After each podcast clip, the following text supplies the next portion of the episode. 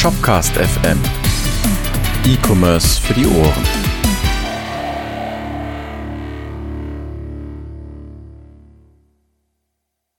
Moin Moin und herzlich willkommen zu einer neuen Episode von Shopcast FM E-Commerce für die Ohren.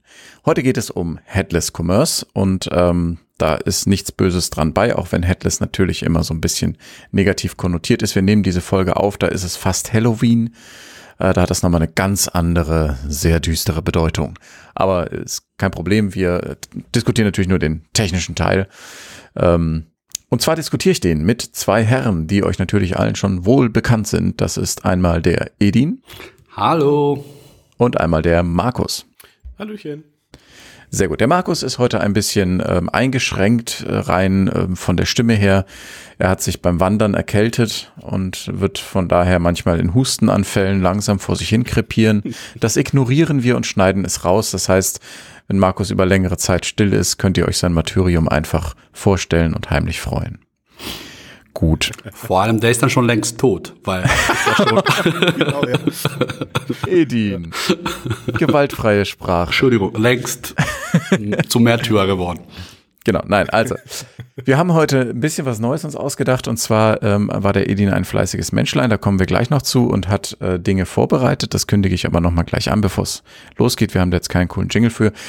Wir starten in die Folge mit dem üblichen äh, Jungs, was geht ab? Edin. Yo, was geht? Also, bei mir geht nicht so viel. Ich war die letzte Woche krank, also ordentlich krank. Ähm, wenn man so ein kleines Kind hat, ein Kind nimmt so viele Sachen mit nach Hause, auch Krankheiten leider.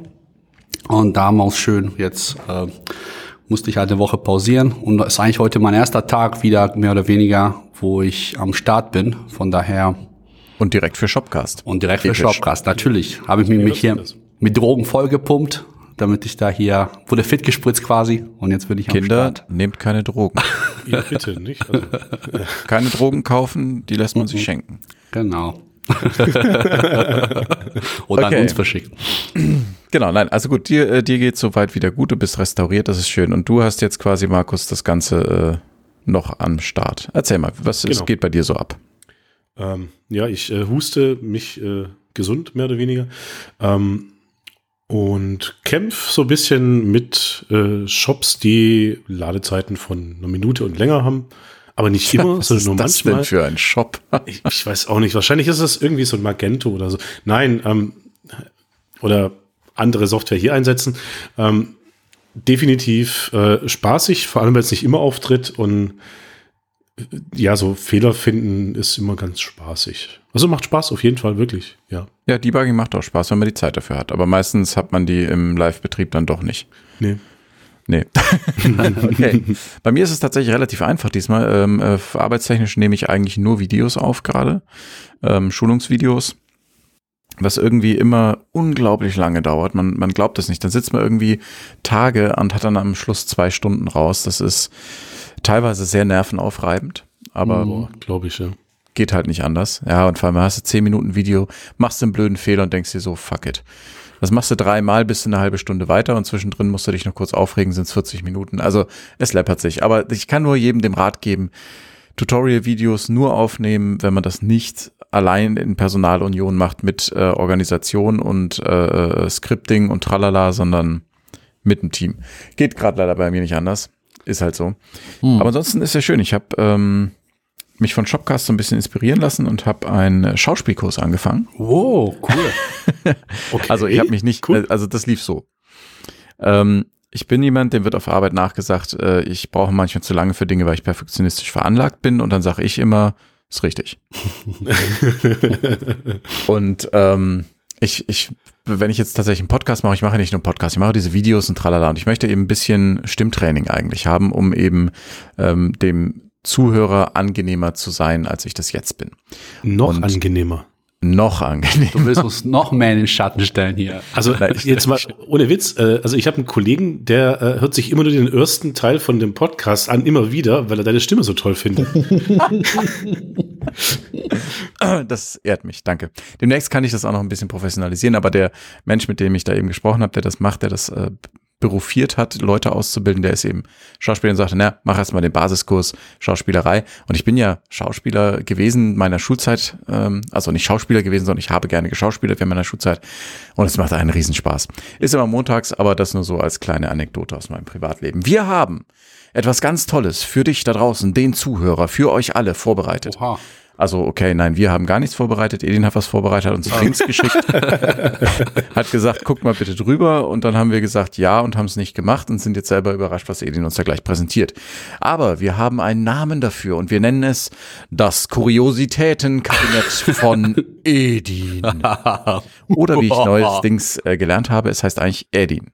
Edin, genau. Edin. Ja, genau, also das Kuriositätenkabinett Tätenkabinett des äh, Edin. Ja, vielen Dank. Schieß also, los, die nächsten Minuten gehören ganz alleine dir. also die Erwartungen sind natürlich jetzt riesen hoch, aber eigentlich geht es so ein bisschen darum, dass man erzählt, was man so in letzter Zeit in den verschiedensten äh, Podcast, Twitter-Nachrichten, was auch immer gelesen hat und gehört hat und äh, da schmeißt ich einfach so immer in die Runde und vielleicht ergeben sich auch mit der Zeit wiederum neue Themen daraus, über die wir sprechen können. Und ich fange jetzt einfach mal an. Also die größte Sache, die in letzter Zeit so passiert ist, war die Geschichte mit PSD 2. Yay. Kennt man so als E-Commerce-Mensch? Ich nicht. Nein? Also, Muss man auch nicht kennen, das ist einfach nur Schmerz. Ja, also grundsätzlich ist die Idee dahinter eigentlich gut. Es ging darum, dass man, äh, dass die, glaube ich, die ganzen Bankenwesen, die müssen da äh, Schnittstellen bereitstellen für Drittanbieter, so dass irgendwelche Dritt-Apps in deinen Namen, in deiner Bank Sachen für dich tun können. Das ist Und doch geil. Das ist an das sich super. Headless Commerce. Ja. Genau, Headless Eigentlich Banking. Das ist toll, ja. Ja, ja genau. Und das ist eine gute Idee, nur, aber Genau. Und dann, aber dann kommen dann die Banken und machen daraus ganz viel Mist natürlich. Und ähm, eine der Anforderungen aber dabei war, dass es diese starke Kundenauthentifizierung geben muss, damit halt natürlich diese Apps wahrscheinlich nicht beliebigen Unfug machen können, ohne dass du sagst, jo, tu es. Äh, in deinen Namen bei deiner Bank. Und das sollte ja sowas heißen wie, äh, du musst dich also Double Authentication mäßig im einloggen, bekommst deine SMS oder was auch immer. Ähm, und ähm, ja, und das wurde natürlich irgendwie zum riesen Desaster, weil es gab ja einen Termin dafür, bis, da, bis, bis wann das klappen musste, hat aber nicht funktioniert. Nicht so ganz jedenfalls. Äh, äh, und es ist äh, in Kraft getreten inzwischen. Naja, jetzt haben wir aber auf jeden Fall äh, eine neue Situation bekommen, dass das doch jetzt irgendwie bis Ende 2020 verschoben wurde, bis das die ganzen Shop-Betreiber und oder halt an, anfügen, einführen müssen. Also diese starke Kundenauthentifizierung. Ist ja so ein bisschen wie Brexit. Genau, okay. wie Brexit, wie DSGVO. Brexit, das ist auch gleiches Chaos, ja. Wie ist denn das, äh, du sagtest jetzt was von Shop-Betreibern. Muss der Shop-Betreiber da draußen handeln? Also im Grunde genommen ähm, ist das so, dass die quasi äh, Zahlungsanbieter dafür zuständig sind. Also die müssen dafür sorgen, dass wenn einer sich sozusagen äh, diesen Zahlungsdienst nutzt, dass er sich authentifizieren muss. Sprich, wenn einer Kreditkarte verwenden will, das muss der Kreditkartenbetreiber dafür sorgen, dass das auch passiert. Oder halt die, der, was der dazwischen sitzt, sowas so, so ein Payment Provider wäre das zum Beispiel. Und äh, nur und äh, so insofern, aber natürlich irgendwie sind die auch irgendwo die, ich, ich nehme an, jetzt die rechtlichen Aspekte kenne ich nicht so ganz jetzt in die, in die, in die Tiefe, was passieren wird, was passiert werden. Aber ich gehe mal stark von aus, dass die auch mit quasi verantwortlich, in die Verantwortung gezogen werden können, die Shop, äh, die Shop-Anbieter selbst, wenn mhm. da irgendwas nicht funktioniert. Müsste mal sich jeder Shop-Anbieter mal vielleicht mal bei, äh, bei dem Rechtsanwalt seiner Wahl mal informieren, was das bedeutet. Genau. Ja, Rechtsberatung gibt's hier nicht. Genau. Können wir nicht leisten. Ne? Können wir nicht, wollen wir nicht. Ähm, ähm, was genau. aber ganz witzig ist, schön, dass ja, du jetzt einhakt, aber an diesem PSD2 ja. sorgt dafür, dass ich in meiner ähm, Banking-Anwendung, die ich auf dem Mac habe, mit ja. drei Konten drin, gefühlt sechsmal rein zum Umsatz abrufen. Kenne ich, ja. Ähm, Multifaktor-Authentifizierung machen ja, muss. Ja. In meinem Fall ist es dieses Chip-TAN-Verfahren. Das heißt, so ein Gerätchen, ich halte das erstmal in die Kamera, damit die anderen sehen, ähm, kommt so eine EC-Karte rein. hey, ähm, super. Sollten wir der Stelle ein Bild verlinken oder so. Ja, also, wir verlinken so, auf jeden Fall ein Bild. Ganz kurz zum Verlinken. Äh, wir, wir sollten das immer am, relativ am Anfang sagen, wenn die meisten noch nicht eingeschlafen sind. Ähm, egal, wo ihr diesen Podcast hört, es gibt eine Webseite, shopcast.fm. Das ist nicht nur der Titel, das ist die Webseite. Da sind die Folgen nochmal textuell so ein bisschen beschrieben und da sind alle Links und allen Bums, den wir so während der Folge erwähnen, den findet ihr da. Entschuldigung, zurück zu Markus. Genau, also ich muss dann auch die Karten wechseln, weil unterschiedliche Banken unterschiedliche Karten. Das heißt, ich sitze hier mit Karten dran und mache Kartenshuffling. und bei einer Bank ist es so, dass ich in dem Moment auch noch irgendwelche SMS bekomme. So, jetzt mache ich eine Überweisung. Dafür muss ich das Chip-TAN-Verfahren nutzen, um die Überweisung zu tätigen. Ist ja normal, wie bisher auch. Mhm. Dann rufe ich einen Umsatz ab, muss ich aber wieder in dem Moment Chip-TAN nutzen. Das heißt, also durch das, dass da immer eine Zwei-Faktor-Authentifizierung ran muss, laut der Vorgabe von PSD2 sind die Banken jetzt vollkommen insane gegangen und haben gesagt, ja, das machen wir jetzt immer und bei jeder Aktion. Hintergrund ist eigentlich nur, weil das mit Sofortüberweisung massiv überhand genommen hat, weil die Gerüchte sagen, ähm, leider auch die Konto- und Content-Information abgegriffen haben und geguckt haben, was hat er denn so für Umsätze drauf, gehen da Überweisungen zurück oder Lastschriften zurück und wie liquide ist denn der? Und das war früher halt ohne Probleme machbar, weil man hat sich ja mit angemeldet auf der Sofortüberweisungswebseite. Mhm. Also das, das ist jetzt, auch nicht. jetzt ja. ein Gerücht als solches, was ich wirklich gehört habe, ob das wirklich so ist. Ich möchte da niemand was unterstellen. Aber wenn ich mich über aber eigentlich schon genau.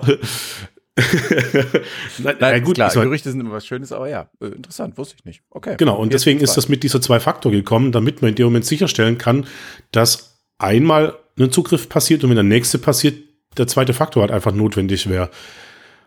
So wie ich das aber so ein bisschen irgendwo auch gehört habe, nur so als Ergänzung, eigentlich müssten die Banken wohl nur alle 90 Tage dann so eine Doppelauthentifizierung ja, machen. Aber, aber natürlich Banken, machen die es jetzt einfach alle 10 Sekunden. Ist ja ungefähr genau. die gleiche Zeit. Die Schwierigkeit, was die Banken halt haben, auch haben, die haben Systeme, die sind in Cobalt oder keine Ahnung was programmiert, was jetzt keine Anwendungen sind, die Nee, Cobalt 96 ist was anderes. Ähm, Fortran oder irgendeine Kobold, genau, Entschuldigung. Ähm, auf jeden Fall so eine richtig alten, schönen Programmiersprache, die jeder kann heutzutage. Ähm, naja, also, und das ist halt einfach ein System, was auf nachts verarbeiten wir die Überweisungen ausgelegt und jetzt ist es halt so, jetzt kommt da stündlich was drauf und das lässt die Systeme halt schon so ein bisschen an den Rande der Kapazitäten bringen. Und die Banken haben natürlich nicht sonderlich viel in Digitalisierung gesteckt. Ja. Und plötzlich kommt PSD2. Ja, und ja, genau. Ich denke mal, da wird bestimmt sich noch einiges tun. Deswegen verlassen wir mal erstmal das Thema. Und dann habe ich ja noch ein viel besseres Thema, nämlich die EU-Cookie-Richtlinie. Oh Gott. Ähm, das ist auch in dieser letzten Zeit mal eben passiert. Sprich, ähm, dass irgendein, also es gibt ja wahrscheinlich nur ein EU-Gericht ähm, entschieden hat, ähm, man es muss jetzt. Mehrere. Gibt es mehrere? Okay, aber. Verfassungsgericht und, glaube ich, Europäischer Gerichtshof, ja. Ja, genau, genau. Also irgendwas mit EU davor. Ähm. Ach, ähm. Bro.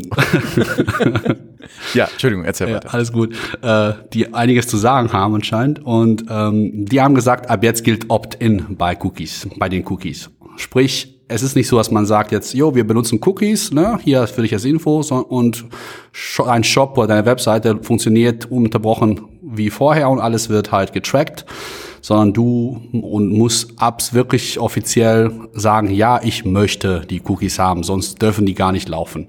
Und das ist ausgeschlossen davon sind nur die technischen Cookies, die zum Beispiel auch bei Shopware zur Gewährleistung der Funktion da sein müssen. Zum Beispiel Warenkorb-Sache, Session und so weiter. Und insofern ist das jetzt auch so ein Ding, und das meinen die wohl diesmal ein bisschen ernster, wie bei der Einführung von DSGVO. Damals Noch galt es ja, genau. Damals galt es übrigens auch. Also das gilt eigentlich schon die ganze Zeit. Nur halt jetzt hat dieses, äh, das Gericht das nochmal extra, extra, extra gesagt. Und das wird, das macht jetzt auch ein bisschen hier äh, höhere Wellen bei den ganzen Shop-Betreibern. Finde ich persönlich ähm, was sehr Gutes, muss ich tatsächlich sagen. Auf jeden Fall. Auf ich sehe das ambivalent. Ich, äh, ich, bin, ich bin auch jemand, der ein bisschen privacy-concernter ist als vielleicht ja. andere. Ich auch, aber das Problem ist, derzeit sind circa 98 Prozent sämtlicher Cookie-Hinweise einfach technisch falsch. Ja, das ist richtig. Ähm, aber das bessert sich ja jetzt vielleicht. Hm? Das wird sich ändern, genau, genau. Naja, die Schwierigkeit ist, du kriegst das nicht 100% sicher. Wie meinst du das? Naja, wenn ich jetzt ein Plugin installiere, sei es jetzt in WordPress oder einem E-Commerce-System, mhm meiner Wahl. Also irgendwelche Drittanbieter-Code reinlässt, genau. ja. Dann habe ich ja die Möglichkeit, mich auf irgendein Event zu setzen und zu sagen, hey, ich würde da gerne einen Script-Tag irgendwie in Head reinschreiben. Mhm.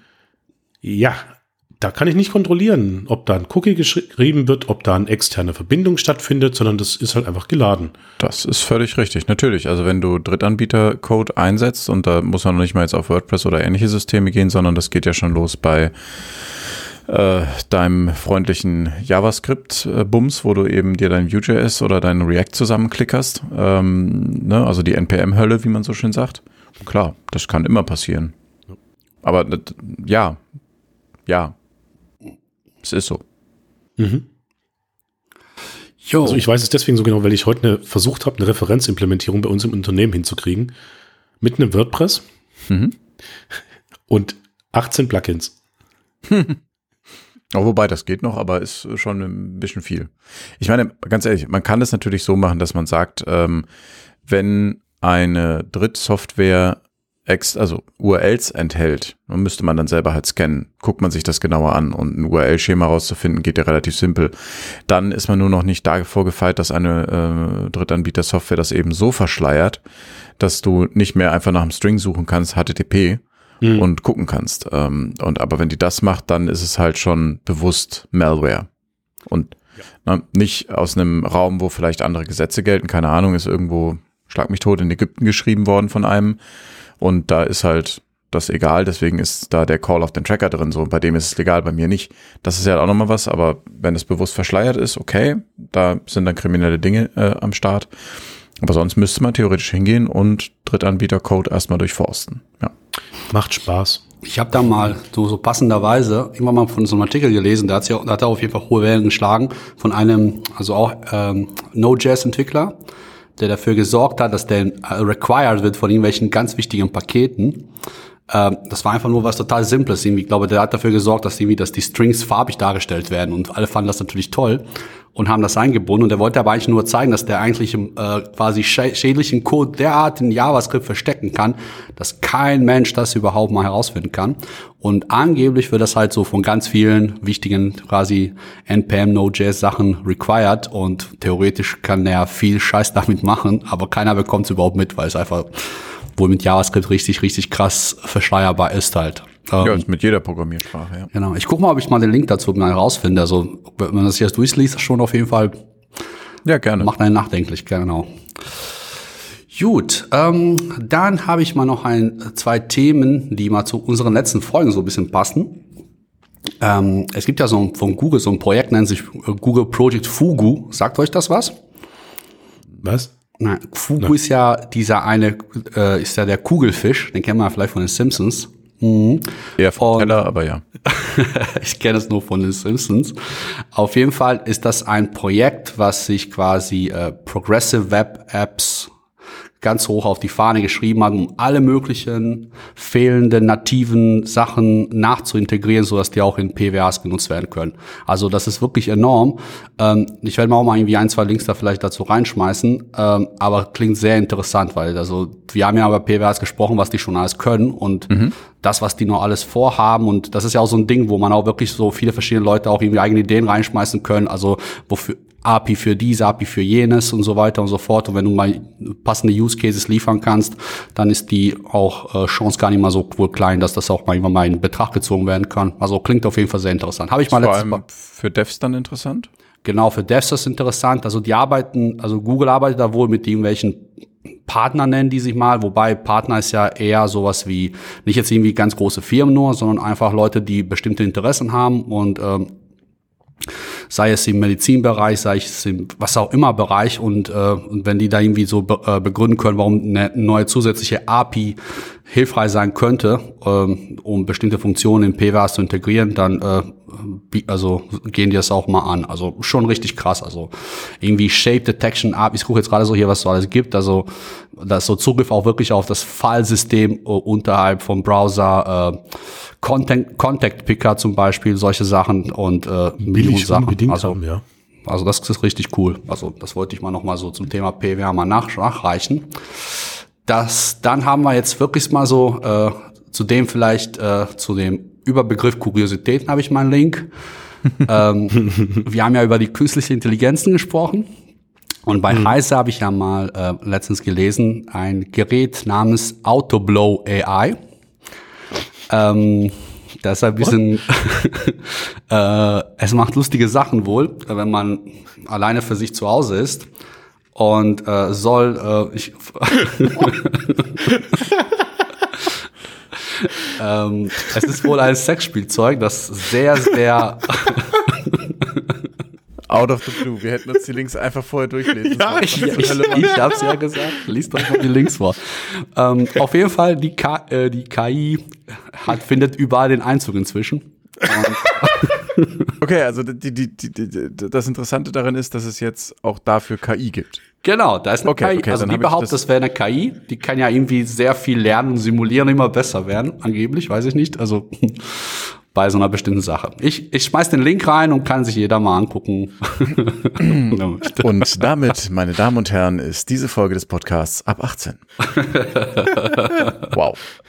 Okay, hast du noch andere News? Ja, noch ein News habe ich ja. Ähm, also, Aber wir, wobei wir haben es extra nicht News genannt, weil wir die genau. Folge aufnehmen und sie erst später veröffentlicht wird, Richtig. damit wir ein bisschen Puffer haben, falls wieder Leute krank werden. Ja, da, ja, da, okay. Also noch andere Kuriositäten. Es sind ja wirklich Kuriositäten. du, hast, du hast gar nicht so viel irgendwie ähm, falsch versprochen. Das passt. Ähm, genau, noch, noch die letzte Sache, das ist aber auch wieder ja normal. Also es gibt ja so eine Statistik, da die Bad Bots oder halt Bots grundsätzlich im E-Commerce immer mehr Anteil am allgemeinen Internetverkehr nehmen. Mhm. Ähm, also jetzt irgendwo habe ich, also gibt's auch mal Link zu, fand ich mal interessant, dass da irgendwie äh, das E-Commerce-Verkehr besteht aus 17 Prozent aus Bad Bots, also Leu so Bots, die wirklich dann irgendwie da sind, um deine Seite eigentlich kaputt zu machen oder die zu, zu stören während wichtigen ähm, Events, sowas wie Black Friday oder was auch immer. Schon eine beachtliche Zahl. Ähm, oder 13.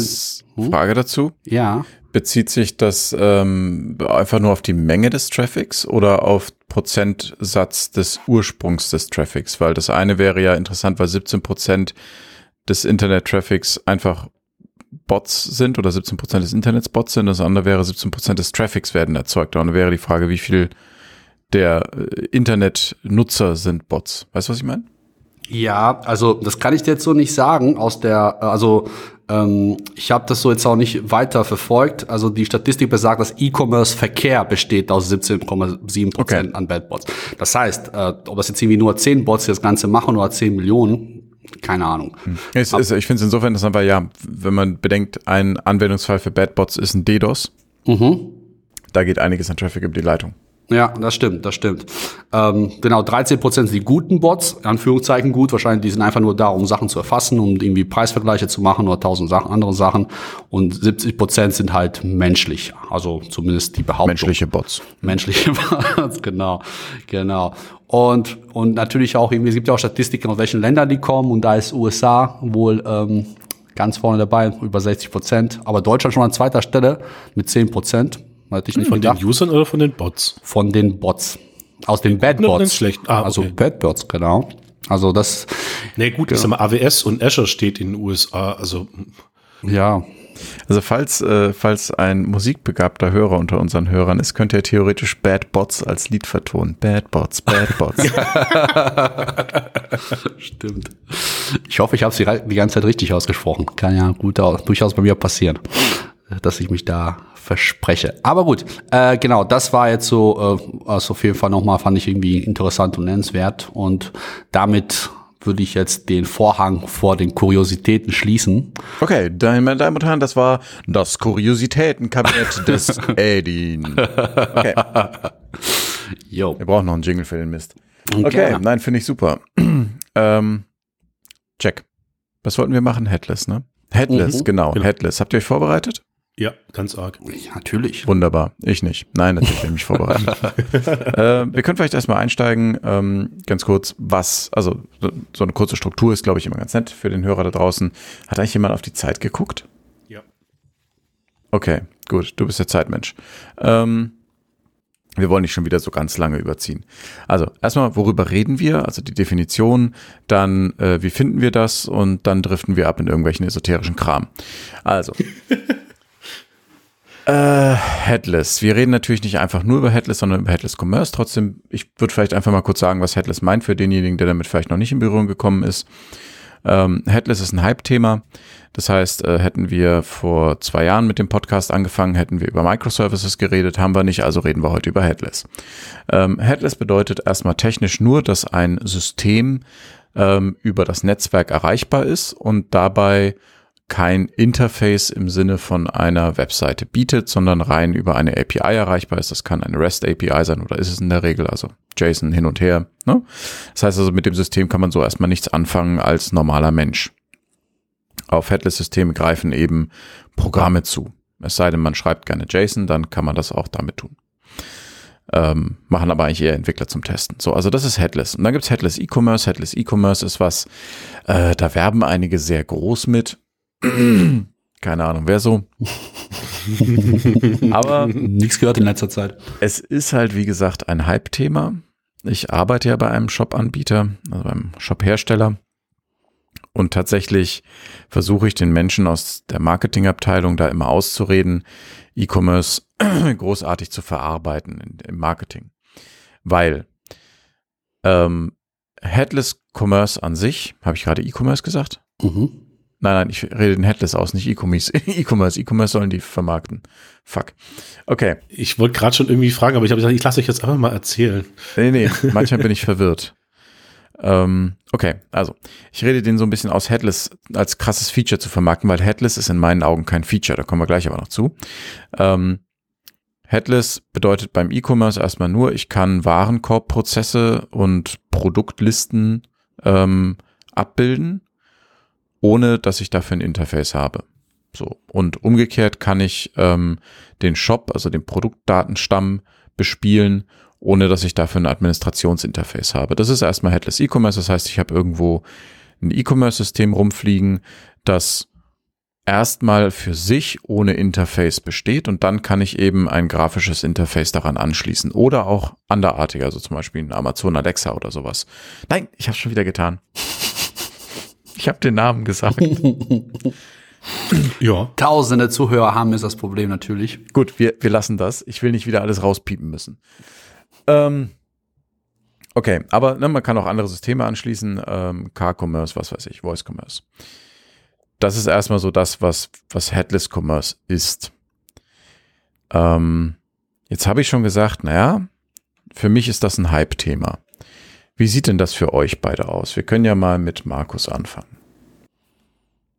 Ich versuche das immer meinem Chef auszureden, weil der geht dann immer zu so Pitch-Veranstaltungen und schwubbelt dann was von Headless und äh, Fully Integrated und alle Buzzwords, die irgendwie möglich sind, kann man natürlich toll verkaufen, ähm, weil da spricht ja jeder drüber. Für mich ist das aber Headless eigentlich eher ein Zustand. Also jetzt sowohl an Halloween als auch im IT-Bereich. Ähm, ähm, um den Bogen zu vorher wieder zu spannen, ähm, weil das ja schlichtweg einfach, ähm, ja, wie gesagt, der Zustand ist, weil das Ding läuft halt, ohne dass da irgendein Kopf zu sehen ist. Also ein Frontend oder so kann natürlich, muss aber nicht. Und ob das jetzt irgendwie eine CLI-Bestellmöglichkeit ist über die Konsole oder, ich bin jetzt auch mal ein geiles Feature, ähm, oder Baut ähm, gerade eine Slack-Anbindung, aber ja.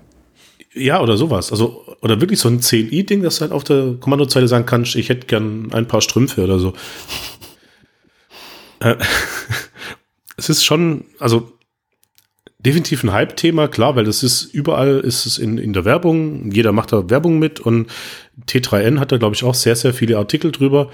Ähm, und jeder, der im Vertrieb meint, was taugen zu können, der nimmt es halt in den Mund und schwurbelt da irgendeinen Bullshit irgendwie daher. Mhm. Aber selten kann dir das wirklich jemand erklären, was es eigentlich wirklich ist. Also, Zumindest da, nicht halt, technischen Menschen, ja. Genau, also ja, da ist halt kein Frontend dran, heißt es bei uns Schwaben immer. Ähm, was da immer so ein bisschen schwierig ist, ja, das ist es ja nicht nur ich versuche das immer zu erklären, ja, da kann dann auch Instagram angebunden werden oder auch so Lösungen, die in einem neuen Mercedes Mi drin ist, äh, wo man dann auch irgendwie seinen Werkstatttermin machen kann oder irgendwie Duftbäumchen bestellen oder so Späße. Ähm, das wäre auch möglich, aber ich glaube, das kommt so richtig beim Vertrieb noch nicht an, was es für Konsequenzen hat. Okay. Edin. Puh, ähm, ich finde ja beide, beide eigentlich äh, das auf den Punkt gebracht. Letztendlich ähm, ist es ja wie bei allen Themen, die so reinkommen. Ne? Also irgendwie bringt einer irgendwas Tolles, Neues rein. Blockchain. Und dann, genau, und dann gibt's ja Leute, die sagen so, yo, let's make money. Und dann erzählen die halt viel drüber und versprechen viel drüber oder halt, wir hatten ja auch unser Beispiel, also fand ich, glaube ich, letzte Woche war, also, ne, wann haben wir uns zuletzt aufgenommen? Egal. KI. Das ähm, letzte Mal. Das letzte Mal, genau. Ähm, das, das ist, finde ich, so noch der, das allerbeste Beispiel, was angeblich alles KI ist, was eigentlich keine KI ist. Und andererseits halt, ne, Leute müssen über, über irgendwas sprechen halt. Also insofern ähm, bin ich da okay. so ein bisschen dann sind wir uns ja einig. Äh, sehr verehrte Damen und Herren, das war die Folge. Nein. also, ähm, ich bin jetzt mal der Ketzer, weil ich habe ja. tatsächlich zwei Meinungen dazu. Äh, mhm. vielleicht können wir das nachher noch spezifizieren. Ich sage, Hype, äh, dass es kein echtes Hype-Thema ist. Es ist ein Hype-Thema, aber kein echtes Hype-Thema. Weil zwischen Headless, in Klammern E-Commerce, und äh, Microservices oder Blockchain besteht ein Unterschied. Hm, Microservices zum Beispiel haben einen sehr spezifischen Anwendungsfall und die wurden angepriesen als Allheilmittel.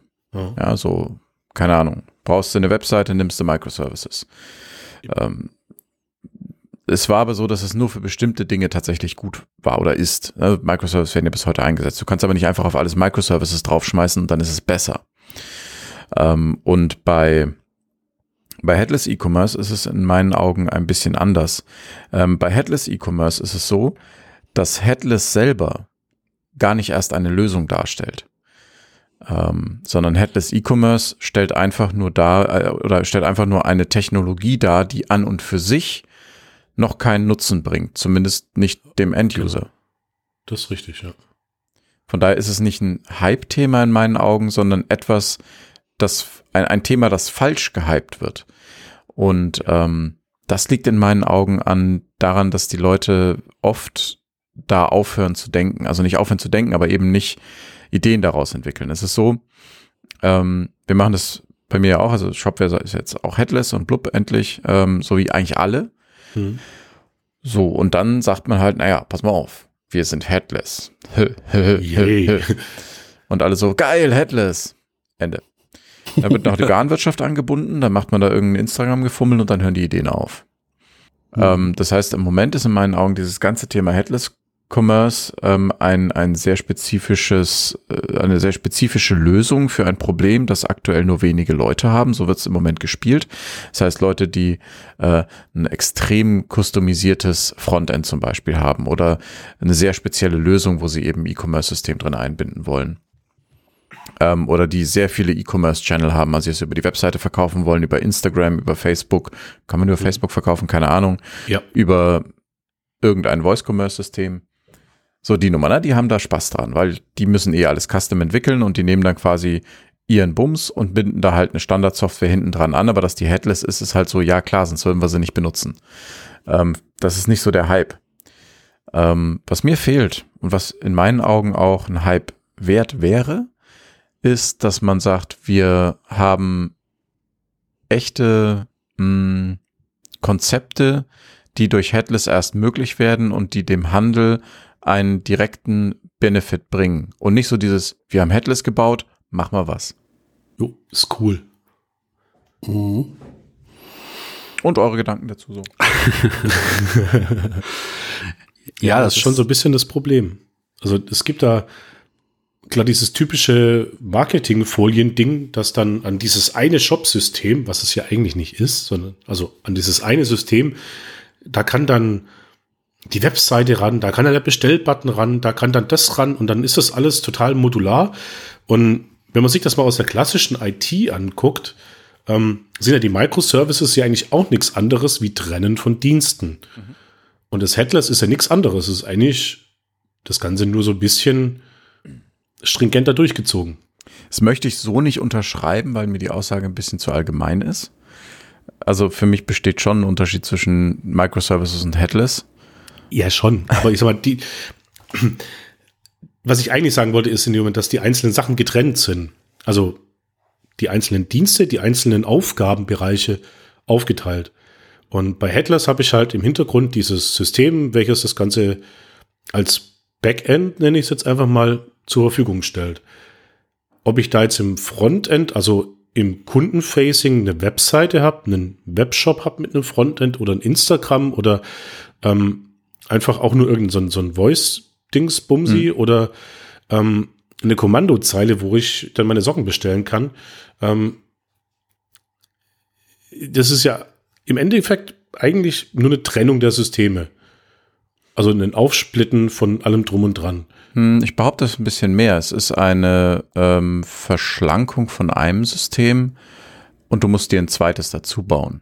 Also du hast danach nicht irgendwie dein eines System und das ist jetzt kleiner und dafür auch in zwei verschiedenen Servern, sondern du hast danach zwei Systeme. Wenn du dir zum Beispiel äh, View Storefront anguckst, das ist eine richtige Applikation. Das, das bringt richtig nochmal Komplexität da rein. Da sagst du nicht, ja, ich mache jetzt halt View Storefront und hab dahinter irgendein Headless-Kram, Shopware, keine Ahnung. Sondern äh, dann hast du aber äh, ne, zwei Point of Failure jo. und zweimal Maintenance und so. Die Frage ist natürlich, kann das eine bestehen ohne das andere? Nein, natürlich nicht. Also ja, doch, das Headless kann bestehen ohne das, äh, ohne in diesem Fall jetzt, nehmen wir es mal als Beispiel, View Storefront, weil wir davon jetzt auch gerade eine Folge hatten. No. Aber also Jo, also für mich ist eigentlich, also ich sehe Headless Commerce eigentlich als eine neue, ich sag mal so, so eine Grundlage. Also ich sehe es nicht irgendwie als irgendwie ähm, als neue riesenfette Ding, das gehypt werden soll, sondern ich sehe es einfach so als äh, das ist ein neues grundlegendes Ding, was einfach sehr viel Flexibilität grundsätzlich für die Zukunft eröffnet. Dass man letztendlich halt eben ähm, also das, was du auch irgendwie eben erzählt hast, ne? also äh, es wird halt damit einfach viel, viel mehr Möglichkeiten sich ergeben, letztendlich, dass die Leute für ihre Anwendungsfälle, ihre ähm, Sonderumstände äh, und so weiter äh, viel einfacher, flexibler und so weiter bleiben können. Also das geht einfach darum, dass du äh, ja, also dass du eigentlich deine Basis von deinem E-Commerce-System so dermaßen entschlankst und dermaßen äh, strukturierst und flexibilisierst, dass du dann einfach darauf basierend einfach so viele Möglichkeiten und äh, Geschwindigkeit und äh, Flex, also ne, reinbekommst, deine neuen Kanäle und das auch immer reinzukriegen, wieder rauszunehmen, die wieder um an andere Sachen zu, miteinander zu verknüpfen und solche Sachen. Also für mich ist es einfach so, ja, also es ist halt nicht irgendwie so, so ein neues Produkt, wo man sagt so, ja, hier kauft ihr die, das hier, weil es einfach viel schneller, besser, äh, schöner, sondern es ist einfach wie so eine so eine neue Basis halt. Ne? Also versteht ihr, was ich meine? Also so sehe ich das ja, einfach irgendwie so ein bisschen. Du sagst mir ehrlich gesagt gesagt zu oft Sachen, weil man kann ja. damit Dinge und Sachen tun. Und das ist genau das, wo ich gerade so ein bisschen die Schwierigkeit mit habe beim Thema Headless Commerce, weil ganz ehrlich, du hast dir früher auch eine API basteln können, bevor wir das Ding Headless Commerce Nicht nur das, haben. sondern Shopware 5 kann auch entschlankt werden, dass es total fancy und toll aussieht und ja, wobei, also bei, gerade beim, wenn wir beim Thema Shopware 5 sind, da ist es ja so, dass die API, die mitgeliefert wird, die kannst du auch gerade, also aus der Perspektive des Headless Commerce in die Tonne kloppen, weil ja, halt einfach klar, unheimlich viele Prozesse, die ein Webstore hat, über die API nicht verfügbar sind. So, aber das, äh, warum wir das jetzt Headless Commerce nennen, das geht mir so nicht ganz ein, weil ich meine, wenn wir sagen, wir reden aus einer technischen Perspektive über einen API First Approach, das wäre was, okay, da würde ich sagen, alles klar, wir entwickeln mit API First Approach, Punkt das ist ja erstmal das, was die Software kann, aber Headless Commerce ist irgendwie für mich so ein bisschen ein schwammiger Begriff. Wir, also wir reden ja darüber, Headless bedeutet, dass es äh, decoupled Systems sind. Das heißt, das System unterstützt Headless Commerce, wenn es mit einem API First Approach entwickelt wurde. Also ganz kurz für den, der es nicht weiß, äh, da draußen API First Approach meint einfach, dass man, wenn man etwas entwickelt, eine Software entwickelt, ähm, jede Funktionalität, die man in das System integriert, wird zuerst so implementiert, dass sie über die API bereitgestellt wird und danach in eventuell integrierte Frontends in der Software. Ja, das heißt also, alles, was die Software kann, äh, an Funktionalität wird über eine API zur Verfügung gestellt und danach gibt es erst andere Benutzerschnittstellen. So, und das kann die Software dann. Also, ne, die, die hat dann alle ihre Funktionalität über eine API exposed. Check. Hm. Headless Commerce ist nochmal was anderes. In meinen Augen. Irgendwie. Ich bin auch nicht ganz sicher. Aber doch irgendwie das Gleiche, oder? Ja, das eine ist halt diese, das, äh, eine API, eine API, nennen wir es mal eine API vollständige Software. Weiß nicht, ob das ein offizieller Begriff ist.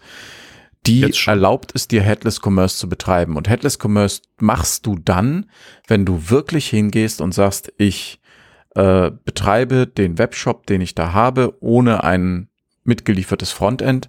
Ich betreibe den auf einem Drittsystem und das eigentliche äh, Frontend, das der User benutzt, ob das jetzt sein Auto ist oder ein Voice Commerce oder was auch immer, das ist dann eben das Frontend. Das ist Aber dann Headless Commerce. Schließt du dann kategorisch, dass irgendwas mitgeliefert werden darf? Also verstehe ich das so? Nein. Also, dass du, okay. Nein, es, du kannst ja beides machen. Du kannst ja sagen, ich habe hier meinen normalen Webshop, äh, hier ist außerdem meine API-Schnittstelle, da mache ich Headless Commerce. Mhm. Nur dann stellt sich mir wieder die Frage, warum zur Hölle nennen wir das auf einmal Headless Commerce? Wir haben doch früher auch irgendwas angebunden. Ja, aber Marketingmenschen brauchen was, wo sie sich festhalten können, was Englisch klingt total fancy und schick. Ja, aber finden wir nicht irgendwas, wo wir sagen, es lohnt sich, das so zu benennen? Oder warum gibt es diese Benennung? Es ist ja nicht nur Marketing. Irgendjemand wird sich ja auch, hoffe ich mal, da irgendwie gesagt haben, naja, das ist etwas, das etwas verspricht oder löst. Meinst du, die Leute, die das damals genannt haben, haben sich so viel Gedanken drüber gemacht? Ich glaube nicht. Also, schön. Okay. hm. Also ich nee, muss ich, glaub, ich, ich, ich, muss gestehen, ich habe mir jetzt nicht so tief damit auseinandergesetzt über den Namen an sich, ähm, warum das jetzt, ob das jetzt mehr oder minder passt halt. Ähm, ich kann nicht verstehen, was du meinst, ähm, aber ich glaube, ich, ich war jetzt da, äh, ja, also Ne? Ich war da, glaube ich, weniger äh, mit, mit von so ein bisschen, äh, ja, damit mit beschäftigt. Ähm, ja. Alles gut. Ja. Ähm, das Ding ist, wenn man, wenn man mal guckt, ähm, bei, bei Wiki äh, zum Beispiel, ne, das ist ja immer so ein Go-To-Ding, wo man sich das eben mal anguckt. Ähm, da gibt es äh, zu Headless ein, einiges. Ja, erstmal gibt's Headless Software und so, aber das wird auch alles nicht so ganz konkret. Ähm, da wird zwar erklärt, was das ist, ähm, was man dafür braucht. Und dann gibt es eben, keine Ahnung, ähm, eben Coupled Software nennt sich das, wenn das eben integriert ist. Ansonsten ist es eben Headless Software, aber das haben sie zum Beispiel auch nur einen Artikel über Content Management Systeme. Ähm, und da tauchen dann auf einmal wieder ganz viele Marketingbegriffe auf. Die Vorteile sind dann eine Omnichannel Presence oder irgendwie so ein Scheiß. Ja. ding, ding, ding. Ja, genau. Bingo, Bildschirm, Bingo. Aber trotzdem ist es ja was, womit wir arbeiten müssen als Tech-Branche. Ähm, ja, aber das ist, glaube ich, in der Tech-Branche total fancy geworden ist, irgendwelche Lösung, die eigentlich schon da ist, zu nehmen, so ein bisschen Feenstaub drüber zu streuen und einen tollen neuen fancy Begriff hinzukriegen und so ein bisschen Marketing zu starten. Mhm. Und dann habe ich das neue geile Thema, dass es Headless Systeme früher schon gab. Irgendwelche Großrechner, die einfach schlichtweg kein Interface hatten, außer eine Kommandozeile. Ähm, war ja schon in den 70er Jahren irgendwie oder 80er Jahren schon vorhanden. Und ja, aber da haben wir noch nicht über REST API gesprochen. Also da muss ich sagen, es gibt insofern schon einen Sinn, warum das in Anführungsstrichen neu erfunden wird, glaube ich, weil ähm, es ist ja so, dass wir kommen, wir kommen von, von WordPress und, und Typo 3 oder wie sie alle heißen. Ja, also wir kommen von einer Reihe von Website-Systemen und im Sinne von E-Commerce-Webseiten dann eben von ähm, einem Shopware, Magento, Oxid, wie sie alle heißen. Ähm, die eben das genau nicht geboten haben. Von daher diese Unterscheidung zwischen, es gibt ein System, das kann das nicht und ein System, das kann das, das finde ich schon nicht schlecht. Und das ist richtig, ja. Was mir so ein bisschen fehlt ist, und ich weiß nicht, ob ihr da was gefunden habt bei eurer Recherche, so eine Art Think Tank, wo Leute sagen, okay, wir haben uns jetzt darauf geeinigt, es gibt diesen Begriff Headless Commerce und wir wissen auch, wie wir Headless Commerce betreiben und was wir dafür brauchen, eben Software, die API first ist, bla bla. Ähm, aber so eine Art Think Tank, naja, was machen wir denn da draus? Weil meistens hört es halt wirklich nach Instagram auf. Es gibt jetzt, ähm, es gibt äh, Molten heißt das, glaube ich. Warte mal, ähm, muss ja gerade gucken. Äh, nee, Moltin, wie Molton, nur mit I. Ähm, das hatte ich mir kurz angeguckt. Das, das klingt zum Beispiel auch interessant als ähm, eben als Lösung die machen das eben so, dass sie sagen, naja, wir kümmern uns darum, dass du überall damit ähm, kaufen, äh, verkaufen kannst. Also an, an Molten kannst du zum Beispiel sowas anbinden wie ähm, dein, dein, äh, dein Supermarkt, ja, deine Supermarktkasse oder sowas. Ähm, du kannst daran, äh, also im Prinzip kannst du daran alles anbinden. Mhm. Ähm, Du kannst sogar ein Magento daran anbinden. Du kannst ein Shopify daran anbinden. Ähm, das ist quasi so deren Ding. Die, die werben gar nicht mit, mit Headless Commerce, sondern die sagen einfach, ähm, egal was du hast, mit Molten ne, kannst du damit Kram verkaufen. So, das ist so, das zum, also ich habe es mir jetzt nicht alles 100% durchgelesen, aber das ist eben äh, deren, deren Ding. Das fand ich schon mal eine ganz interessante Idee. Aber das ist jetzt quasi dann einfach auch ein, also nicht einfach, aber das ist jetzt auch dann Backend, also quasi ein Headless-System, wo du dann alle, genau. also genau. Das ist ein SaaS-Produkt. Okay. Ja, okay. Also da, da holst du dir quasi einen, einen, Account und dann kannst du da Dinge tun. Das meiste, wenn man da tiefer einsteigen möchte, ist dann halt, hey, möchtest du angerufen werden? Und dann ist meine Reaktion, nein, ich wollte nur mal gucken. Na, also da ist natürlich auch viel Marketing-Bullshit dabei. Aber die sagen eben, naja, wir, wir machen das einfach so, wir, wir konzentrieren uns gar nicht darauf, dass wir headless sind, sondern wir konzentrieren uns darauf, dass wir, ähm, dass wir eben direkt Services anbieten, die wir halt anders nicht anbieten können. Wir müssen headless machen, aber das ist nur ein Werkzeug. Mhm. Ein Schreiner kommt ja auch nicht und sagt zu dir, ich habe einen Hammer. Du so, ich brauche ein Regal. Er Hammer. So, das ist halt, und so habe ich immer mit den Eindruck, dass viele äh, Unternehmen da eben rausgehen und ihren Hammer anpreisen, obwohl der Kunde doch eigentlich einen äh, Schrank haben möchte. Ja, also im Grunde ist es ja vollkommen wurscht, wie der, die E-Commerce-Lösung für den Kunden aussieht.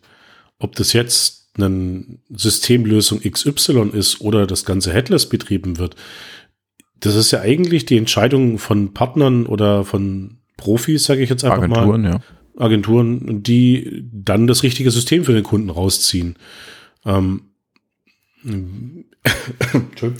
wir haben jetzt als Beispiel die Aufgabe als solches bei uns im äh, Intranet, ähm, erstens das Intranet neu zu bauen und entsprechend auch ähm, da einen internen Shop ranzudingseln.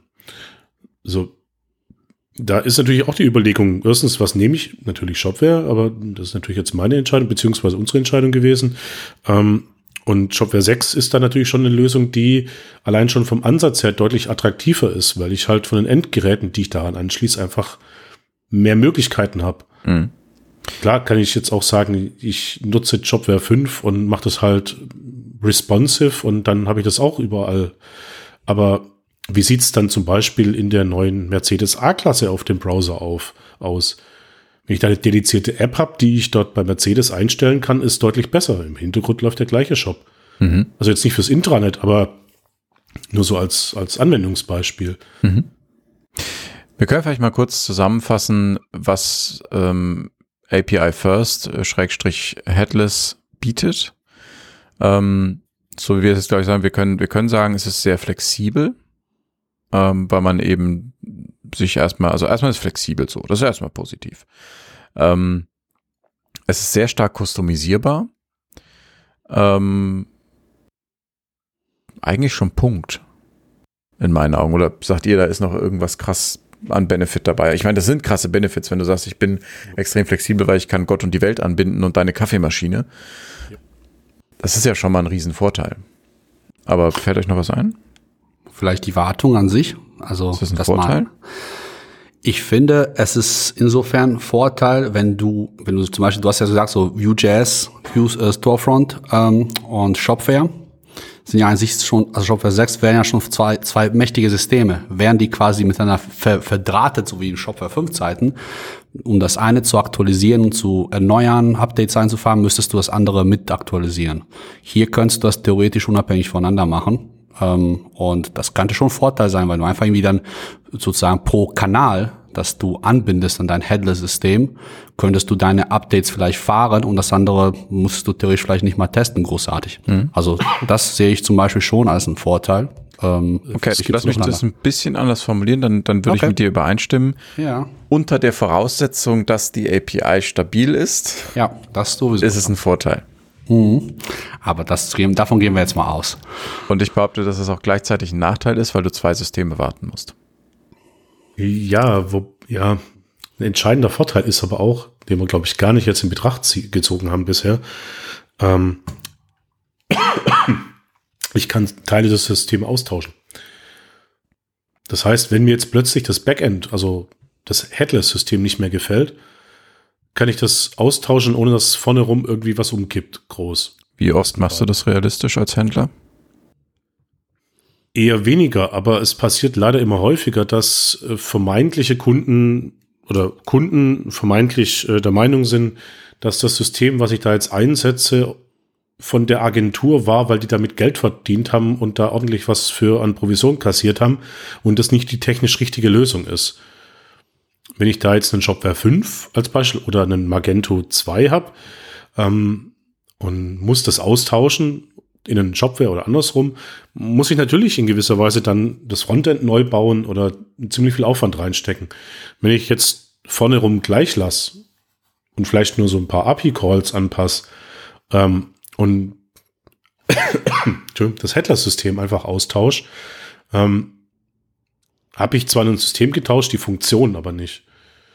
Ich, ne, sehe ich wirklich nicht als Vorteil, aus einem ganz einfachen Grunde.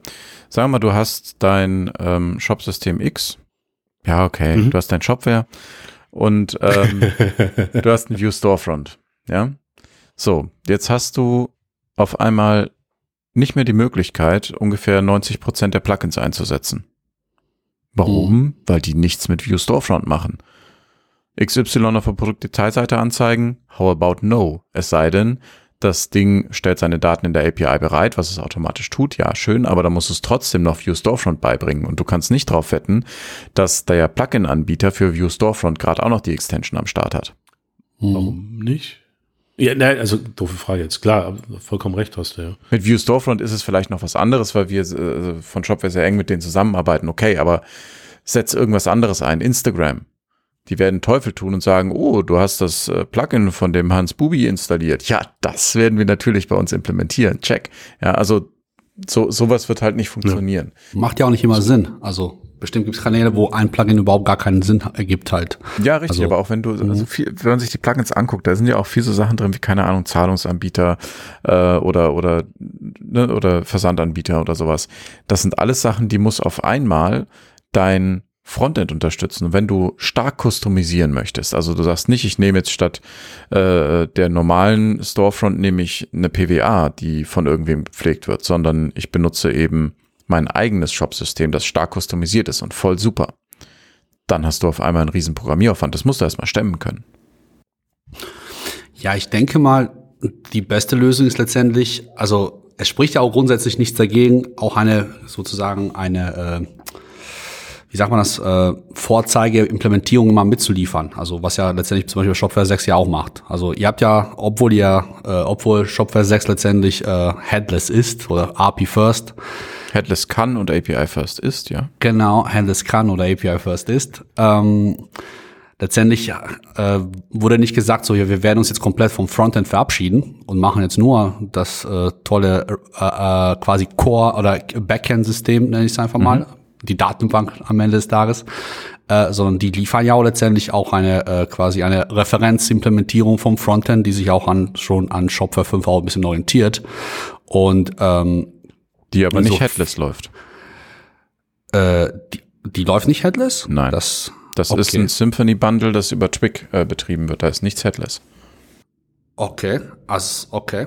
Wenn, wenn du dir das so runterlädst, hast du einen fertigen Webshop, wie du ihn immer hattest. Ja, okay. Aber der, also, also das heißt, der kommuniziert nicht über die REST API, nein. REST API. Ah, okay, das wusste ich nicht. Okay, gut. Äh, dann äh, nochmal bitte was? Dann hast du mir die kommuniziert nicht Segen, über die REST API. Bitte? Kommuniziert nicht über die REST API, sondern direkt mit der Datenbank oder was? Ja. Also es gibt ein Storefront Bundle mhm. ähm, und das ist halt normaler PHP-Code. Ähm, da kannst du keine Ahnung, kannst du dich auf ein Pagelet-Event subscriben, ähm, in PHP ganz normal. Also du hast da kompletten Zugriff auf den Symphony-Stack. Mhm. Ähm, Punkt. Also auch wenn so du ein Theme so baust, machst du das als Symphony-Bundle. Du hast, äh, in, du hast dann, du machst wirklich ein Symphony-Bundle mhm. dafür. Mhm. Das hat nichts mit Headless zu tun. Okay. Stimmt, ich war in der Schulung eigentlich drin. Schämen Sie sich. ja, aber wie gesagt, das ist, das ist erstmal nicht. Und die Referenzimplementierung wäre, wenn Vue.js, wenn die mal fertig sind. Ähm, so, das war's. Also deswegen, also ich glaube, es ist, äh, wofür Headless wirklich taugt, das ist für Leute, die das technisch stemmen können, zu sagen, wir Also erstmal die, die diese Customisierung brauchen, also die zum Beispiel stark auf Custom, äh, auf, auf Content Commerce gehen. Ne, die eben sagen, wir haben keine Ahnung, äh, ein Cluster von CMS-Seiten und die wird, das wird da und daher bespielt, also die schon spezielle Anforderungen haben eben und eben dann, weil was ist ein E-Commerce-System? Ja, das ist äh, Produktkatalog, Checkout-Prozess und Kundenverwaltung. Meistens wird das auch noch dann äh, ausgetauscht gegen irgendwas eigenes. Also eigentlich die, die Hauptaufgaben in so einem extremen Custom-Umfeld ist äh, Kundenverwaltung, äh, Entschuldigung, Kundenverwaltung, Produktkatalogdarstellung äh, ja. und Checkout. Genau. So, um mehr geht's Größere ja. Unsere Systeme setzen ja meistens auch noch einen PIM ein, um irgendwelche Produktinformationsmanagement-Daten irgendwie zu haben. Oder ein DAM oder keine Ahnung was. Also da kommen wir dann wirklich äh, in den Bullshit-Bingo äh, Genau. Bereich, wo wirklich irgendwelche Systeme irgendwelche Namen haben. Im Endeffekt verwalten sie eigentlich nur ein, ein Fragment von Daten, die in einem großen Webshop halt am besten irgendwie organisiert bleiben müssen. Und das kriegst du halt meistens nicht in einem Shop hin. Ja, also Oder klar, du hast in der Regel ist eine Warenwirtschaft, das ist ein PIM, was weiß ich. Und der Webshop ist halt eine Komponente in deinem System. Und da Headless einzusetzen, ist natürlich super. Also auch wenn du auf, keine Ahnung, wenn du eben sagst, ich möchte äh, auf mehreren Channels quasi verkaufen und kann es eben dann auch leisten, da im Zweifel noch eine Middleware zwischenzuschalten, die die API für das spezifische System übersetzt oder so ein Kram. Ja. Ähm, und völliger Blödsinn in meinen Augen ist Headless Commerce für äh, Leute, die einfach einen fucking Webshop haben wollen, so, die halt ne, so. Oder die wenig Wartungsaufwand haben wollen, die sich eben nicht leisten können, irgendwelches Kram, den sie also gerne eigentlich als Plugin einfach aus dem Store ziehen würden, dann nochmal Custom nachzuprogrammieren, weil es das gerade für das Frontend, das sie einsetzen, nicht gibt. Und es ist definitiv nichts für Leute, die keine technische Expertise in-house haben. Also selbst wenn du eine Agentur einsetzt, behaupte ich, brauchst du, wenn die nicht komplett den Shop betreut, das sei mal außen vor, aber wenn du selber deinen Shop eigentlich betreuen möchtest, dann brauchst du technische Expertise in-house. Mhm. Aber letztendlich, letztendlich ähm, ist es trotzdem im Shopware 6 so, gerade wo du jetzt sagst, also dass der quasi Frontend ja eigentlich mehr oder weniger wieder direkt angebunden ist wie vorher. Ähm, ihr liefert ja doch beides. Also man kann ja den Weg und den Weg gehen. Also insofern liefert ihr zumindest mal die Flexibilität, dass die Leute sich entscheiden ja. können. Ja, okay. Kurzer Exkurs. Ähm, in Shopware 6 gibt es das äh, Konzept der Sales Channels. Das gibt es bei anderen auch. Das heißt, ähm, Du hast erstmal deinen Produktkatalog, der ist unabhängig von wo auch immer du den verkaufst und dann kannst du eben Sales Channels anlegen und diese Sales Channels in der aktuellen Version, das ist jetzt noch vor dem finalen Release, es ist gerade Early Access Version 2 draußen, ähm, ist es so, dass du API als Sales Channel Typ anlegen kannst und ähm, normalen Storefront Sales Channel. Wenn du normalen Storefront Sales Channel äh, wählst, dann hat er automatisch Twig und ein Web Frontend.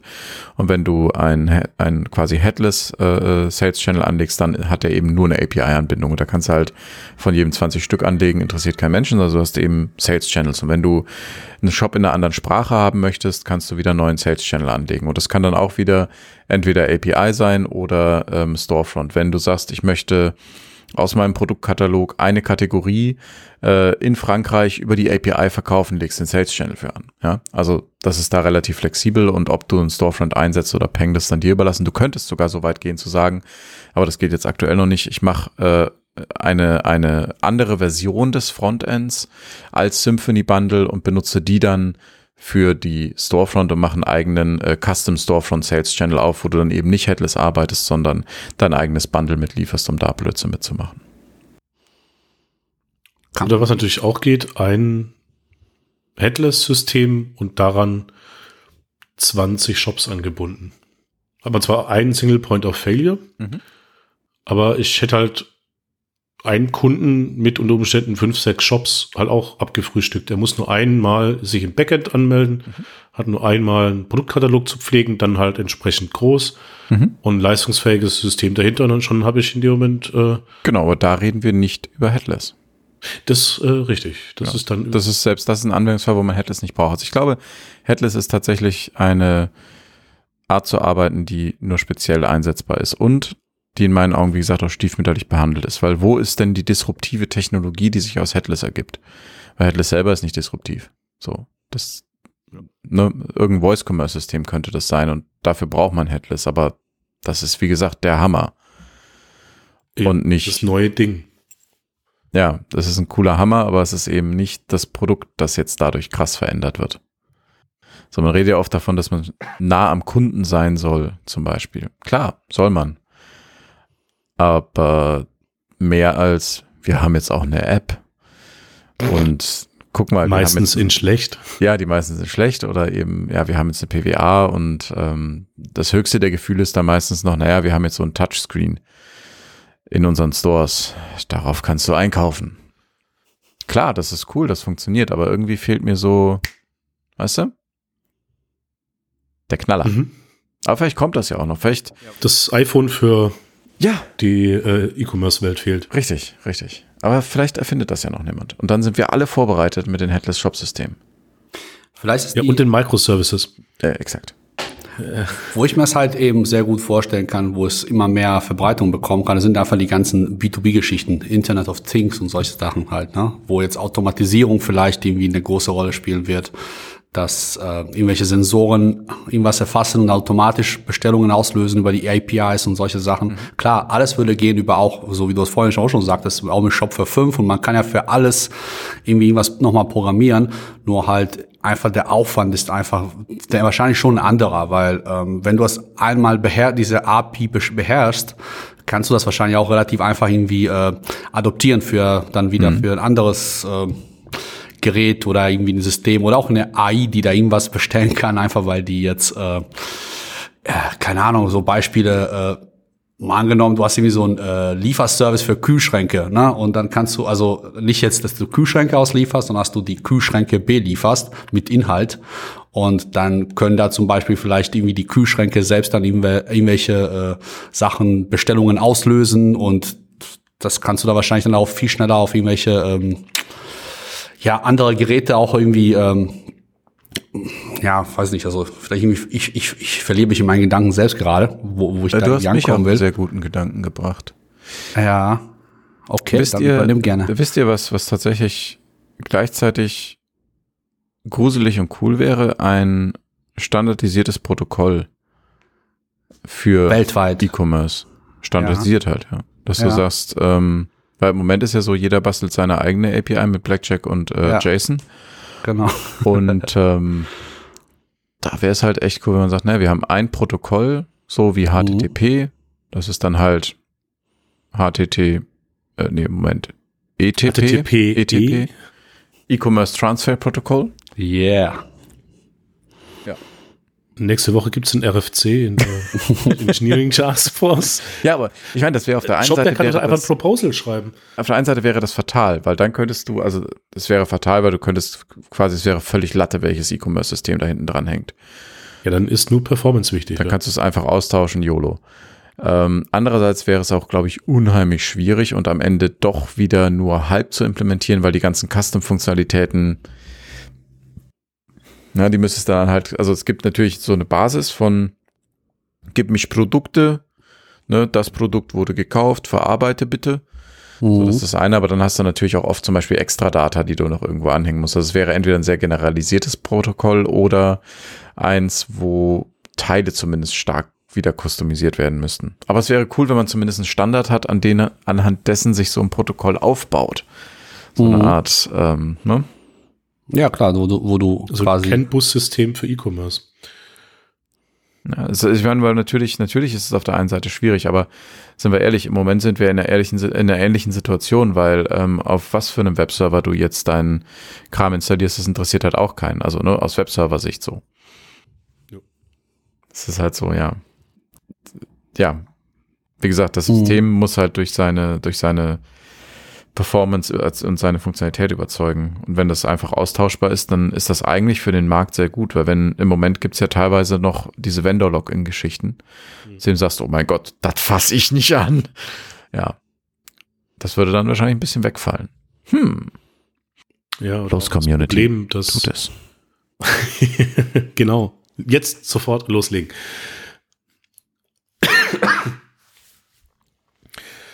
Ja. Du wolltest gerade was glaub, von Problemen erzählen. Hm, ich habe immer Probleme, aber ähm, ähm, ich glaube, die Schwierigkeit hier ist einfach, ähm, das hinzukriegen. Ähm, dass ich da Leute einigen auf ähm, ein bestimmtes Protokoll wird nicht ganz einfach. Und dann ist, glaube ich, die welcher Hersteller macht das freiwillig? Also es gibt ja da nicht wirklich einen Grund, warum ich als Hersteller. Nee, warte, das, das geht ja noch weiter. Das, stell dir mal vor, es gäbe so ein generelles Protokoll. Ja. Was dann passieren würde, ist, dass zum Beispiel ähm, Browserhersteller hingehen könnten und direkt E-Commerce implementieren. Also das heißt, du baust gar nicht mehr das Frontend, sondern das Brow der Browser ist das Frontend. So, also, ne, oder also nicht im Sinne von Browser, aber so wie Browser für HTML-Webseiten gäbe es dann E-Commerce-Applikationen. Mhm. Oder Apps. Ja. Und dann sagst du eben, ähm, naja, ich habe die E-Commerce-App äh, XY, die dieses Protokoll beherrscht, oder so wie es äh, Podcast-Applikationen gibt, die RSS-Feeds einlesen. Mhm. Ne? Das ist natürlich aus Kundenbindungssicht auf einmal seltsam für den, für den Brand. Aber wenn der Brand, also der Merchant, der, der, der Verkäufer eben es schafft, ähm, entsprechend den Content, die Produkte zu liefern, ist es wieder völlig in Ordnung. Und auf einmal hat er eine Million Sales Channels. So eine Art globaler mhm. Marketplace. Mhm. Also, ich glaube, daraus würde sich coole Sachen ergeben. Und das ist wieder was, da wäre die Disruptivität von Headless. Ähm, aber ich glaube, bis sowas kommt, dauert es noch, weil alle sagen, nein, meins. Genau. Ja, und vor allem, das wird das Problem sein, dass jeder wahrscheinlich so eigene Vorstellungen hat, wie so vorhin schon sagt, dass was da reingehört. Und das würde so ein Ding, das wahrscheinlich auch mit der Zeit immer mehr und mehr wachsen würde, wo du auch am Ende des Tages vielleicht gar nicht mehr so viel Überblick hast, ähm, wo der Anfang, wo das Ende ist, weil wahrscheinlich allein schon bei Produkten kann jeder ganz andere Vorstellungen davon haben, was so ein Produkt überhaupt an Daten äh, erfassen muss, nicht erfassen muss, oder du machst es so global dynamisch, dass du irgendwie lauter eigener Attributenfelder, nenne ich sie mal, ergänzen kann, hinzufügen kannst. Aber dann, was machen denn die anderen damit, die keine eine Implementierung von diesen Feldern haben? Da geben die einfach irgendwie nur stumpf aus und solche Sachen. Naja, es müsste also, so eine Art Mindestding geben, wo man dann eben halt genau. sagt, oh, das finde ich interessant, zeig mir mehr und dann kommst du halt auf die Webseite oder was auch immer, genau sowas. Ja, ja wobei OpenGL also, oder ne, OpenGraph oder wie das heißt, also diese ähm, GraphQL diese, oder was? GraphQL, genau. So, genau. Weil die ist ja auch so ein bisschen, oder? Ja, ja, das ist so, ja, so ähnlich. Ja, gut, aber ich sag mal, ähm, eigentlich ist es doch gar nicht schwer. Weil das HTTP, nein, nein. Ja, dann also, mach mal. nein, ich meine jetzt so, so rein von, von, von dem, ich habe mir jetzt gerade nur überlegt, so, wie ist das Internet denn standardisiert? Da gibt es das HTTP-Protokoll. Okay, das ist standardisiert. Das können alle Browser, das können alle Endgeräte, das kann der dümmste IoT. Das definiert aber nicht den Content. Das ist richtig. So. Um jetzt aber in dem Moment als Beispiel HTTP Livestreaming ausliefern zu können, brauche ich dieses Basis-Set an Grundstruktur, um dann wiederum mein HTTP Livestreaming auszuliefern. Was ist HTTP Livestreaming? HTTP Livestreaming ist das, was Apple macht, wenn sie ihre Keynotes liefern. Da ist dann ein Livestreaming, läuft da im Endeffekt über den ganz normalen Webserver mit Chunks, die mit Inhaltsverzeichnis ausgegeben werden und abgerufen ah, werden. Okay, ich dachte immer, es wäre RTMP. Okay. Ich kann mich auch täuschen. Ähm, Na, ich weiß es nicht. Ich, ich dachte wirklich. Was ich damit jetzt aber eigentlich sagen will, ist, du hast immer diese Basis an ja, HTTP, Grund- oder Ethernet-Beschreibung nach dem RFC, wie das grundsätzlich funktionieren muss. Und dann gibt es ja wiederum Protokolle, die darauf aufbauen. Und so kannst du es ja organisieren, dass du dein Subset an oder dein, deine, deine Basis an E-Commerce RFC-Vorschlag hast und darauf aufbauend gibt es dann wiederum Erweiterungen die dann unter Umständen implementiert werden von anderen Herstellern oder halt auch nicht. Ich glaube, wir sollten das Wort Protokoll weglassen, weil eigentlich reden wir nicht über ein Protokoll, sondern äh, über was ähnliches wie JSON, aber ja, ich weiß, was du meinst, ja. Ja, äh, ja. Ja. Genau beim Protokoll natürlich auch cool wäre das nur für, aber das braucht man eigentlich nicht. Weil ne, mit REST läuft man ja über HTTP. Also lass mal Protokoll mal aus dem, aus dem, aus der Diskussion, aber ja, dass man ein Datenformat hat, das eben so weit standardisiert ist, dass du ähm, die Grundfunktionen äh, abfragen kannst, weil so viele Sachen, die man verkaufen kann, kann man nicht. Physisches Produkt, äh, elektronisches Produkt, dann gibt's noch was zur Miete und tralala, das sind dann Ausprägungen. Ähm, aber ja, dass man quasi so ein, so ein Grundsatz immer gleich abfragen kann. Das würde äh, gerade Preissuchmaschinen die, das Leben extrem erleichtern und so weiter und so weiter. Das wäre cool und das wäre über Headless machbar. Wäre. Ja. Vielleicht in ist, ist machbar. Wäre, wenn alle mitmachen. Ja, das ist richtig. ja, eigentlich müssen sich nur die größten E-Commerce-Hersteller doch mal zusammensetzen und sowas standardisieren. Aber Dann- ich glaube, da ist Ja, ruf du mal bei Adobe an. Und danach Guck, bei die haben mit ihren siebeneinhalb Millionen verloren gegangenen Zugangsdaten oder äh, Daten auch gerade aktuell so ein bisschen andere Probleme. Ja, also ja, das ist halt, wie gesagt, schwierig. Aber es, es wäre was, was ziemlich cool. Ich meine, ich bin ja oft auf Tech-Konferenzen und sind wir ehrlich, wenn wir, wenn, wenn sich die Entwickler da treffen, ähm, wir mögen uns alle richtig gern und wir haben auch überhaupt keine Animositäten gegeneinander. Ähm, diese Animositäten, die finden im Marketing statt und im Sales. Ja, meistens mit Klauen und äh, also den Klauen Ja, ja. an den Händen und nicht äh, beim Klauen. Klauen und Zähnen. So sagt man das, glaube ich. Ja, gut. Das heißt also, E-Commerce ist eine super Sache für alle, die hochkustomisiert mit technischem Verstand, High-Performer. Headless. Headless. Äh, E-Commerce. Headless. Fuck. ich lasse das, eigentlich heißt der Headless E-Commerce und das Headless lasse ich dann irgendwie weg. Also Headless E-Commerce ist was für Leute, die hochkustomisieren, Content-Commerce dabei machen, In-House-Knowledge drin haben und auf vielen Channels verkaufen wollen. Genau. Und alle, die einfach nur einen Webshop haben wollen, von mir aus auch High Performance, aber da einfach nur über Webseiten und Apps Dinge verkaufen wollen, die brauchen kein Headless, sondern die brauchen einfach ein vernünftiges System. Genau. Was aber auch mit einem System passieren kann, das auch auf Headless konzipiert ist. Schließt sich ja nicht aus.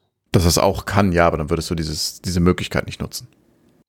Ich kann mir aber halt vorstellen, dass eben weil ähm, Headless, ich sag mal so, äh, wir haben ja, auch wenn das irgendwie doof ist hier, die ganzen Instagram-Channels oder Sales-Channels oder Facebook oder was auch immer, man kann sich ja denken, dass sehr viele äh, äh, Leute aus bestimmten äh, Gruppen gerne deren Kundschaft wiederum darüber erreichen. Also irgendwelche ganzen Influencer und so weiter, ne, die halt äh, gerne unterwegs unter Instagram sind, über darüber was verkaufen wollen, dass, dass es davon auch viele gibt und dass auch wiederum deswegen auch sehr schnell Standardlösungen äh, bereitgestellt werden von irgendwelchen äh, Agenturen, die da irgendwie auch Geschäft wiederum ähm, erkennen und dass es dann auch wiederum ganz schnell auf Standard, also quasi, ich sag mal so, fertige Lösungen auch äh, in Form wie sowas wie so ein Plugin letztendlich. Also man kann ja irgendwie so vielleicht sogar jeden Sales Channel ein Plugin letztendlich irgendwo sehen, dass ich sage so, yo, äh, ich als Agentur XY entwickle jetzt irgendwie Plugin für WhatsApp, um Shopware 6 da anzubinden. Und äh, vielleicht kann man es eines Tages auch dann installieren und dann hat man es einfach in dem äh, Shop-System drinne. Und dann kannst du wiederum schnell wenn du zum Beispiel ganz schnell durchstartest und sagst, okay, ich nehme Shopware 6, ich brauche eigentlich gar keinen Shop an sich, also das ist mir total egal, aber ich bin trotzdem klein, aber ich weiß, dass Shopware 6 irgendwie Standard schon Plugin für Sales Channels WhatsApp, Standard Plugin für Sales Channel Instagram und Facebook hat und ja, dann hole ich mir eine Agentur, die machen mir erstmal fertig, updaten das regelmäßig und ich kann mal tolle, meine tolle Posts, Videos, was auch immer machen und auch meine eigenen Produkte mal total easy darüber verkaufen, weil mich einfach ein normaler Shop irgendwie null interessiert. Und dafür ist wahrscheinlich äh, Headless besser ausgelegt als ein Standard-Shop-System, der das nicht kann, weil da wäre die Integration wiederum deutlich komplizierter für jedes einzelne dieser Systeme. Da gebe ich Mal dir so. vollkommen recht. Genau. Jo, genau. Ich weiß nicht, wie wir mit der Zeit sind, aber eigentlich wäre das gerade ein schönes Schlusswort, oder? Ist es, glaube ich, auch, weil äh, das letzte Mal, wo ich mir aufgeschrieben habe, äh, dass wir äh, Zeit gucken, war das ungefähr vor 50 Minuten. Okay, gut, dann würde ich sagen, äh, haben wir uns ein bisschen über Headless E-Commerce unterhalten. Ich hoffe, ihr da draußen konntet ein bisschen was mitnehmen ähm, zu dem Thema. Ich finde es nach wie vor spannend und hoffe, dass die Zukunft da äh, ein bisschen was bringt, was über den Markt, das Marketinggeschrei hinausgeht, weil das Potenzial ist da, aber eben in den Lösungen und nicht in der Technologie selber, weil die ist schnell erklärt. Vielleicht unterhalten wir uns in einem Jahr nochmal drüber und dann gucken wir mal, was da Ja. jetzt ein Jahr Review passieren. Könnte- Headless damals genau. und heute. Könnte eine kurze Folge werden. Was natürlich auch noch wichtig ist, ähm, die Kommentare als solches bitte nutzen auf unserer Webseite shopcast.fm. Ähm, falls ihr da andere Meinungen habt oder dass wir irgendwas vergessen haben, das kann natürlich auch sein, äh, freuen wir uns natürlich, äh, das zu lesen und entsprechend darauf dann auch nochmal zu antworten. Twitter sind wir erreichbar. Also guckt einfach mal auf Shopcast.fm vorbei. Wir sind auf Twitter erreichbar. Wir sind über Shopcast.fm. Da ist ein Talkyard, nennt sich das. Kann man darüber diskutieren, ohne, äh, darüber kommentieren, ohne sich anzumelden. Alles gut. Einfach mal reinschauen. Wir freuen uns über Feedback. Äh, dann müssen wir nicht immer in die Leere erzählen. Ähm, ja gut, wir haben noch nicht so viele Folgen draußen. Von daher wird sich das noch in Grenzen halten. Aber wir freuen uns über jede Rückmeldung. genau. Genau. Cool. Dann bis zum nächsten Mal. Jo. Bis dann. Ciao. Bis dahin. Ciao.